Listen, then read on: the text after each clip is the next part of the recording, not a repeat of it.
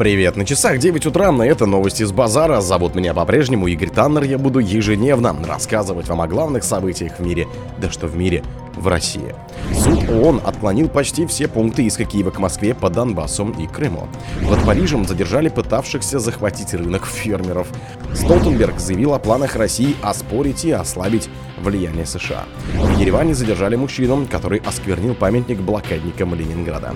Израиль заявил, что непрерывно пытается освободить всех заложников из Газы. Сибирские ученые вывели табак с низким содержанием никотина. Спонсор подкаста Глаз Бога. Глаз Бога это самый подробный и удобный бот пробива людей, их соцсетей и автомобилей в Телеграме. Суд ООН отклонил почти все пункты иска Киева к Москве по Донбассу и Крыму. Международный суд ООН отклонил большинство претензий по иску Украины к России о несоблюдении двух конвенций в Донбассе и Крыму, сообщила председатель инстанции Джоан Донахью. Уточняется, что речь идет о заявлении, поданном Киевом в 2017 году. Тогда Украина потребовала признать действия России в Донбассе нарушающими Международную конвенцию о борьбе с финансированием терроризма, а в Крыму Международную конвенцию о ликвидации всех форм расовой дискриминации. Как отметил судья, в случае с Донбассом Москва соблюдала свои обязательства по большинству положений Конвенции. Речь идет в том числе о статьях 10, 12 и 18, первый пункт. При этом суд постановил, что у Москвы было только одно нарушение в первом пункте 9 статьи. В нем речь идет о принятии мер для расследования действий лиц, которые могли совершать преступления на территории этой страны после получения соответствующей информации. Под Парижем задержали пытавшихся захватить рынок фермеров. Протестующие во Франции фермеры пытались захватить продуктовый рынок Ранжит под Парижем, передает местный телеканал. Уточняется, что группа людей пыталась проникнуть в один из павильонов, который снабжает продовольствием весь столичный регион Иль-де-Франс. Как показывал этот телеканал, несколько десятков человек ворвались в складское помещение и начали устраивать там погромы. Полиция, которая дежурила на месте, вывела фермеров из здания. Силовики задержали 79 человек, их увезли в участок. Глава МВД Франции Жеральд Дерманен ранее сегодня заявил, что число протестующих в среду достигло 10 тысяч человек. Он добавил, что для манифестантов установили красные линии не въезжать в Париж и не блокировать крупнейший в Европе продуктовый рынок Ранжис. Во Франции в последние недели набирает обороты протесты фермеров. Митингующие блокируют ключевые автотрассы, перекрывая движение тракторами, стогами сена и кучами навоза. Фермеры также забрасывают префектуры и здания администрации навозом и отходами.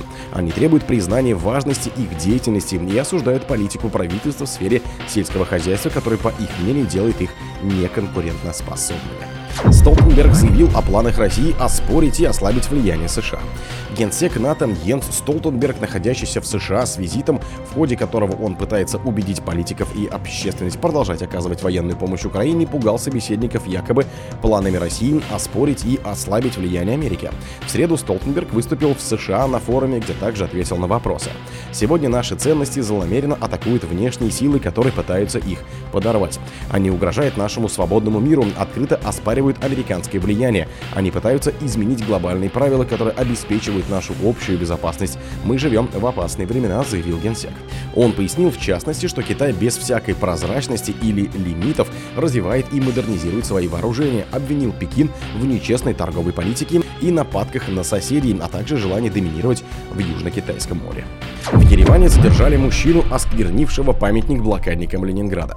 Мужчину, который осквернил памятник детям блокадного Ленинграда, в Ереване задержали, сообщили в пресс-службе Следственного комитета республики. Он обнаружен, задержан и находится в распоряжении Следственного комитета, сказал собеседник агентства. Русский дом в Ереване 26 января провел церемонию у памятника детям блокадного Ленинграда, посвященную 80-летию снятия блокады. Посол России в Армении Сергей Копыркин, представители Русского дома, ветеранских и общественных организаций школьники Еревана возложили к монументу венки и цветы. Позднее уроженец столицы Армении, представляющийся в соцсетях как Самвел Ширинян, демонстративно опрокинул венки, сорвал и растоптал ленты, символизирующие флаг России. Также он выложил все происходящее с оскорбительными комментариями в ТикТоке. Израиль заявил, что непрерывно пытается освободить всех заложников из Газы.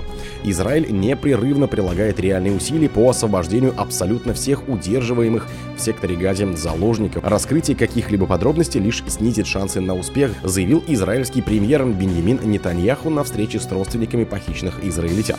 Чем больше огласки получают эти усилия, тем дальше отодвигаются шансы на успех, и чем дольше они удерживаются в тайне, тем больше вероятность, что они увенчаются успехом. Это настоящее усилие неэффективное и не для какой-то наглядности. Оно исходит из нашего обязательства вернуть всех, заявил премьер. Сибирские ученые вывели табак с низким содержанием никотина.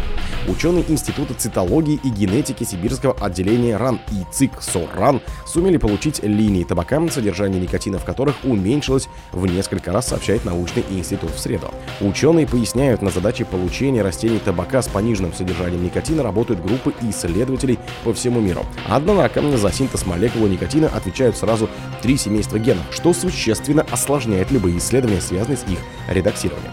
Данная работа велась с применением так называемого мультиплексного редактирования генома, который предполагает одновременную модификацию нескольких генов. Работа над проектом заняла у ученых Института цитологии и генетики СОРАН несколько лет, говорится в сообщении. О других событиях, но в это же время не пропустите. У микрофона был Игорь Танов. Пока.